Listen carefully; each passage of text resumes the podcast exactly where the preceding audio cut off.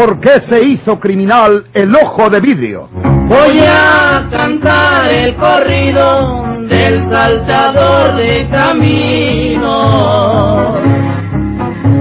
que se llamaba Porfirio, llamabanle ojo de vidrio. La borrascosa juventud de Porfirio Cadena. Cómo perdió uno de sus ojos y por qué tuvo que seguir la vida criminal perseguido por sus poderosos enemigos.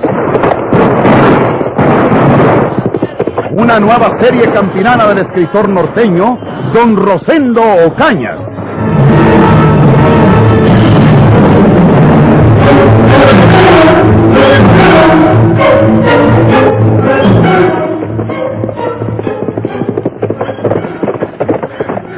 Va a buscar a Efren a su casa y tengo la seguridad de que no está allí. ¿A poco va a estar tan tranquilo en su casa sabiendo que su papá don Melquiad está preso? Tiene que andar ahorita buscando la manera de sacarlo en libertad. Efren trabaja con don Fermín del Castillo, viejo asesino, pero no creo que siga trabajando con él después de lo que yo le diga que han hecho con don Melquiades. Y si Efren me ayuda, lo sacamos de la chirona como de lugar. Efren es hombre. Chihuahua. No está en la casa. ¿Será posible que ande trabajando? Efren no puede ignorar lo que le pasa a don Melquiades, su papá. Voy a ver si lo hallo.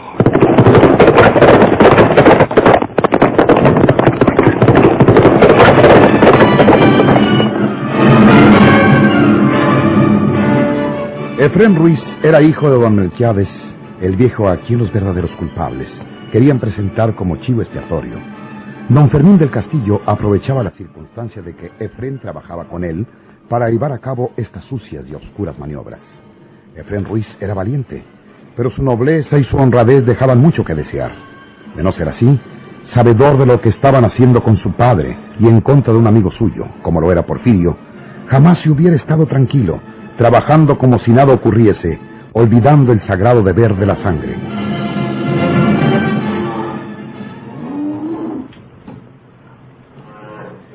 Oye, Efren, ¿por qué no sabes que tu papá don Melquiad está preso? Pues no fue en la noche a casa. Se salió desde temprano. Y ahora en la mañana me platicó don Fermín que dice que se emborrachó anoche el viejo y que trae la escopeta, eh, que se le fue un tiro y le pegó a tu mamá que por casualidad pasaba por enfrente de la huerta don Ricardo, que era un está trabajando. Yo lo siento mucho, Porfirio. Pobre tu mamá. Yo no sé por qué me apanda tomando encina, hombre. Oye, Efren, Efren, ¿y tú vas a creer ese cuento de que don Melquiades, tu papá, fue el que, el que disparó la escopeta? Pues encina fue. No, hombre, no es verdad. Eso te dijo don Fermín, pero no es la verdad. Eos, el mismo don Fermín, don Ricardo Guzmán, don Arturo Cavazos y don Benito Cueva, que fueron los mismos que asesinaron a mi padre. Eos, meros, a prepararon esa emboscada para matar a mi mamá. Pero, hombre... ¿Qué hicieron una noche antes? Encandilaron a mi mamá para que fuera a verme al acostadero, que es que porque yo estaba muy mal herido. Ya luego fue el bandido de Prajer y Sauzón, el de San Agustín, y me gritó que me cuidara, que me preparara, porque un hombre vestido de mujer iba a tratar de matarme. Y cuando mi mamá se acercaba al techito donde estaba yo cuidando los animales, en la oscuridad, peor todavía con el aguacero que, que voy distinguiendo al vestido de mujer que me había dicho aquel desgraciado, y que le meto la carabina. Pero Dios es muy grande y no iba a permitir una cosa encina. Mamá gritó casi al mismo tiempo que yo le apretaba la carabina y alcancé a conocer su voz y a desviar un poquito el alma, creo yo, porque no le di milagrosamente. Allí les falló su crimen, Efren, pero anoche, anoche no les falló nadita. Mi mamá, quién sabe si ya se haya muerto. Ya sabrás que se la llevaron para Monterrey. Dicen que iba re mala. ¿Qué ahora creen que parezca que fue don Melquiades el que le dio el tiro? Oye, Porfirio. Espérate, espérate tantito. Acabo de estar en la cárcel de la vía. No me dejaron entrar para hablar con don Melquiades, pero desde adentro el viejo gritó que él no había sido. Reconoció mi voz cuando habló con los gendarmes y me gritó que él no fue el que disparó la escopeta. Todo el camino vengo pensando esta cosa, Efren. ¿Será posible que tú te has cruzado de brazos mientras esos viejos asesinos hacen sufrir injustamente a tu papá? Pues, pues yo no sabía eso, Porfirio. Yo estaba creyendo lo que me dijo don Fermín. Él me aseguró que luego saca en libertad al tatita y como quiera se arregla lo demás. Por eso me vine a jalar. Pues ahora ya sabes la verdad. Yo necesito hablar despacio con don Melquiades, porque él sabe cómo hicieron esta cosa esos cobardes. Vamos a sacar de la cárcel a don Melquiades. ¿Me ayudas, Efren? Hombre, pues este... ¿Le tienes miedo a tu patrón? No, no, no, no es eso, pero... ¿Eh? Pues hombre... A tu papá, don Melquiades, no le pasa nada, Efren. Pero tú no te metas en esto. Nosotros lo arreglamos todo. Nosotros pagamos la curación de la señora esa, o el entierro, lo que sea. Y por don Melquiades no te apures. Lo dejan ir libre en la noche y luego dicen que se les peló. Yo le doy dinero. Tú mismo se lo llevas para que se vaya una temporadita a descansar por ahí. ¿Estás de acuerdo, Fren? Sí, señor. Bueno, vete a trabajar.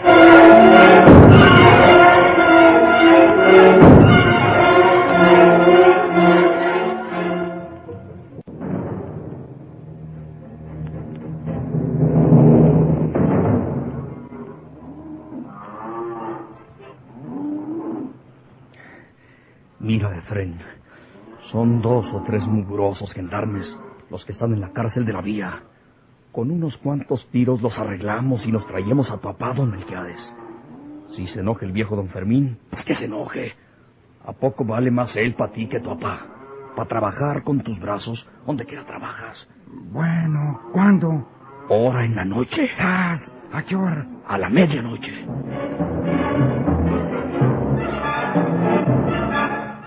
Si Porfirio hubiera tenido entonces mayor experiencia, jamás se hubiera aliado en forma tan arriesgada con un hombre como Efrén Ruiz. De este a su padre, don Melquiades, había una diferencia como de lo negro a lo blanco. Don Melquiades era un viejo honrado. En Efrén había madera de traidor. Eso sí, era un hombre valiente.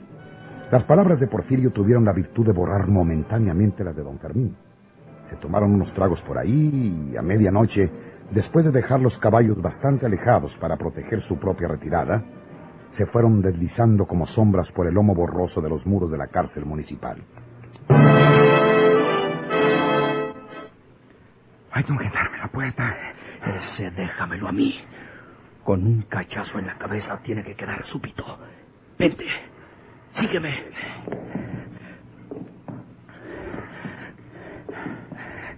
No te despegues de la pared, porque te mira un centinela que tienen allá arriba en la azotea. Párate, párate, Fred, párate. De puntitas, para que no nos sienta este. Déjamelo a mí. Ándale, Porfirio. No vaya a voltear. ¡Ay! ¿Qué pasó? ¡Ríndete, ríndete, pelado, te mueres! ¡Pues nos morimos! ¡Porfirio! ¡Porfirio! Anda, saca a tu papá.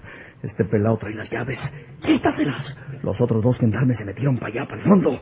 No vayan a querer sorprendernos. Déjame azorrillarlos.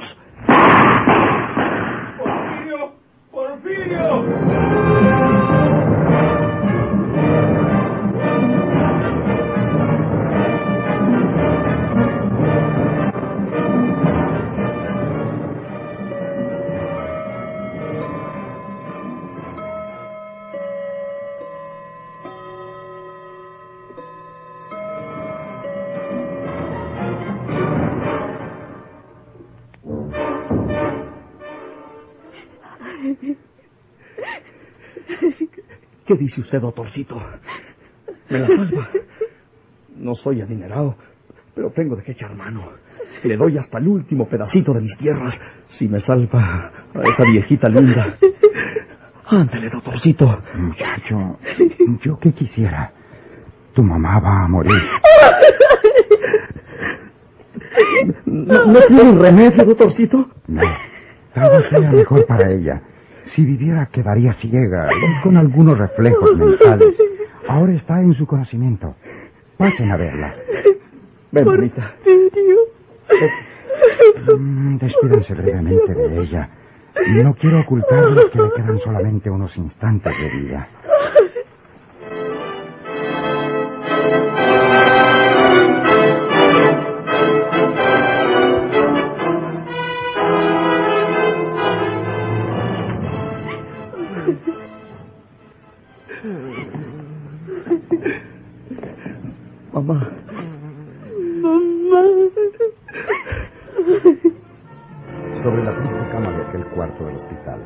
Doña Aurelia yacía inmóvil, tendida boca arriba, con la cabeza vendada hasta abajo de los ojos.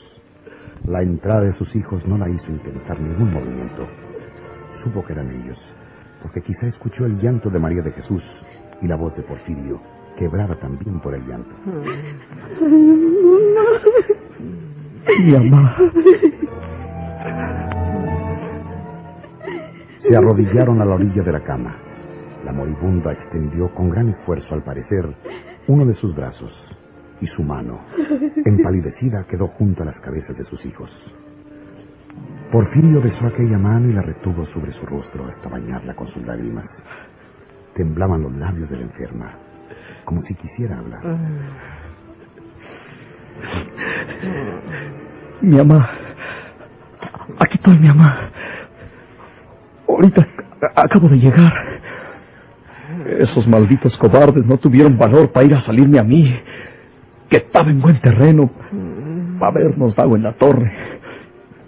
Y como bestias, como fieras, te prepararon a ti esa emboscada. Estuve platicando con, con don Melquiades, al que quieren echarle la culpa. Pero no es cierto, mi mamá, no es cierto. Nomás querían dejarme hablar con él. Lo tenían incomunicado. Pero, pero fui y ya le presté a su hijo. Y entre los dos les caímos a la medianoche en la cárcel. Y por sobre los gendarmes sacamos a don Melquiades. Luego el viejo me platicó todo. Lo emborracharon a la fuerza, mi mamá. Lo armaron con su misma escopeta.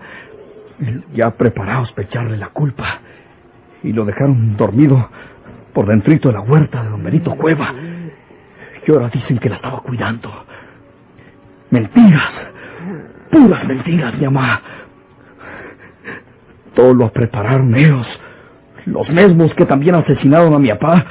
Pero nomás sanando usted. Y que vuélvanos a las casas. Hijo. Porfirio. Basta ya de sangre. Ya no más sangre, hijo mío. Basta de sangre. De la de nosotros, nomás, mi mamá. Nomás la sangre de nosotros puede ser derramada. Porfirio, no la atormentes más. No, mi mamá, no. A mí me pagan la vida de mi papá. Y la de usted. Si Diosito se la lleva. A mí me las pagan. O se matan también. Pero nomás que no me agarran por la espalda. Porque frente a frente, como los hombres, han de caer cuatro o cinco antes de que tengan el gusto de matarme a mí. Calla. Calla, hijo. Deja que me vaya. Tranquila. Sabiendo que tu hermana tendrá su protección.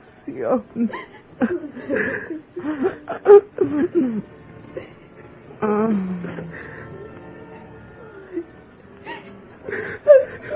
Mamacita. María Jesús no tendrá ninguna protección mía, mi mamá. Para sacar a don Melquiades de la cárcel, Efren y yo tuvimos que matar a un gendarme en la vía. Y antes de que me agarren, me voy a ir para el monte, donde les cueste trabajo quitarme de en medio. Me traje unos centavos de la casa. Y no me voy de Monterrey sin mercar armas y parque para defenderme. A mí no me van a casar con un venado, mi mamá. A mí... Porfirio. ¿Eh? Mira cómo se ha quedado. Mira su mano, Porfirio. Mi mamá, mi mamá. Háblale al doctor. Pronto, María Jesús, pronto.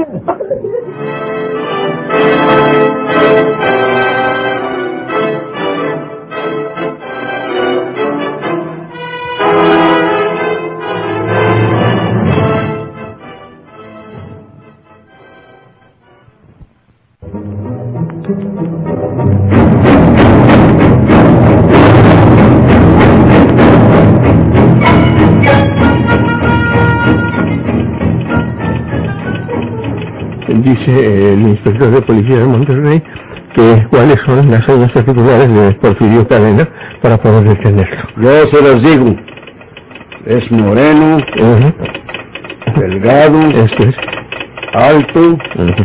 tiene un ojo de vidrio. Uno, Es malo, porque se ve que el muchacho es malo. Debe tener unos 18 años de edad. Viste generalmente un pantalón de caqui corriente, unos zapatos amarillos, una chaqueta de cuero que era la del finado Eusebio, Eso y un sombrero de petate, pero de eso tamaño regular. Ah, sí. Eh, dígale al inspector de Monterrey que ese muchacho es un asesino peligroso. Se mató un gendarme de aquí y dejó otro muy mal herido. Que no le tengan lástima ni le anden con rodellos. Sí. Que siempre anda armado. Es mejor que le truenen nomás al verlo. Ah, ¿Sí? y que como su mamá está gravemente herida en el hospital, que lo busquen por ahí. Eh, Eso está bueno que lo sepan allá. Eso es. Eh,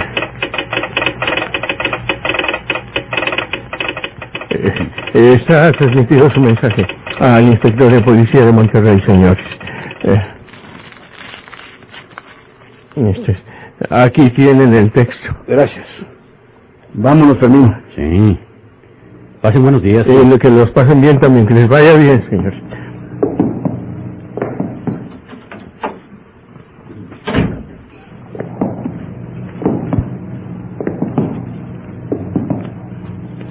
Oye, Fermín, Mandé. ¿pero por qué le ayudó Efren a Porfirio? Efren trabaja contigo en ese caso. No te que- apures, no te apures, Ricardo. Efren sabe lo que hace. Antes de acompañar a Porfirio anoche, habló conmigo en casa a la hora que yo estaba cenando. Sí. Seguro.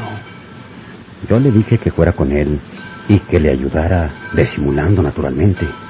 Los gendarmes tenían órdenes de disparar en contra de Porfirio y matarlo. Esa era la oportunidad. ¿por qué no lo hicieron así? Pues porque no pudieron, hombre. Dice Fren que Porfirio se portó muy águila. La hizo muy bien. Y para cuando los gendarmes quisieron defenderse, ya no les dio tiempo. A uno lo tumbó de un pistoletazo. A otro, el muerto, le metió la pistola antes de que sacara la de él. Y los otros dos huyeron a esconderse al fondo de la cárcel. El centinela de la azotea le iba a disparar cuando se fueron con don Melquiades. Pero al cortar cartucho se le encarrilló la carabina negra que traía. Pues ni modo. Ahora lo friegan en Monterrey. Allá no andan con contemplaciones. Oye, Fermín. ¿y don Melquiades? Ah, ese viejo es lo que más me preocupa ahora. Yo cuento con Efren para cualquier trabajito de esos, pero pues ni modo de mandarlo a matar a su mismo padre. ¿Quién sería bueno para que se lo echara tú? Tiene que ser cuanto antes. ¿eh? Yo tengo al hombre que se baila don Melquiades. Mm, Tú lo conoces porque trabaja conmigo. ¿Te acuerdas de Otiquio Lerma? Hombre, de veras. Ese está bueno.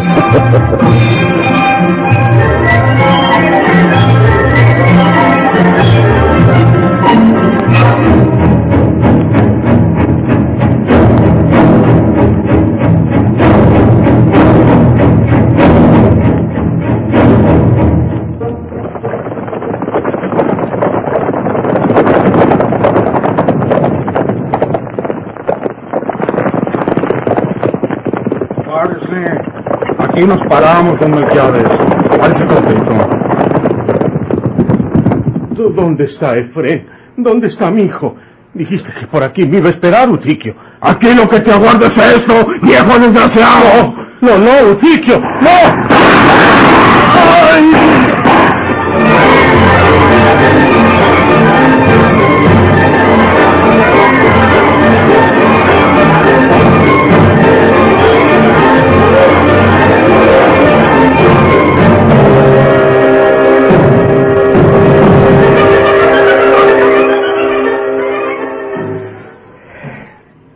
Pendiente de su cuerpo, manita. No te separes de ella. Yo voy a hablar con don Raimundo Sánchez, el de los funerales, que era amigo de mi papá, para arreglar lo del entierro. Y a luego me vengo, ¿eh? Sí, Porfirio. No te tardes. No. De buena suerte me traje estos centavos. Hay que enterrar a mi mamá aquí en Monterrey. No la podemos llevar hasta la vía. Perdone, señor. ¿Mm? ¿Qué, qué, qué quiere usted? ¿Tiene la bondad de regalarme un cerillo? Ah, sí. Sí, déjeme. ¡Ríndase! ¿Qué? qué? Usted es Porfirio Cadena.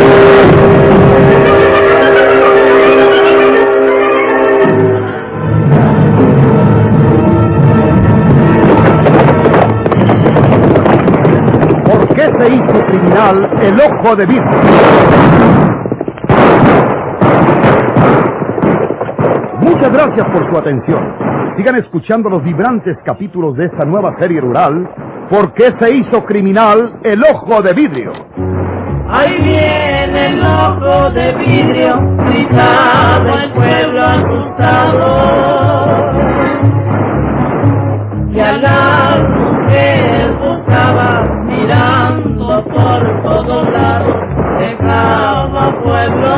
dejaba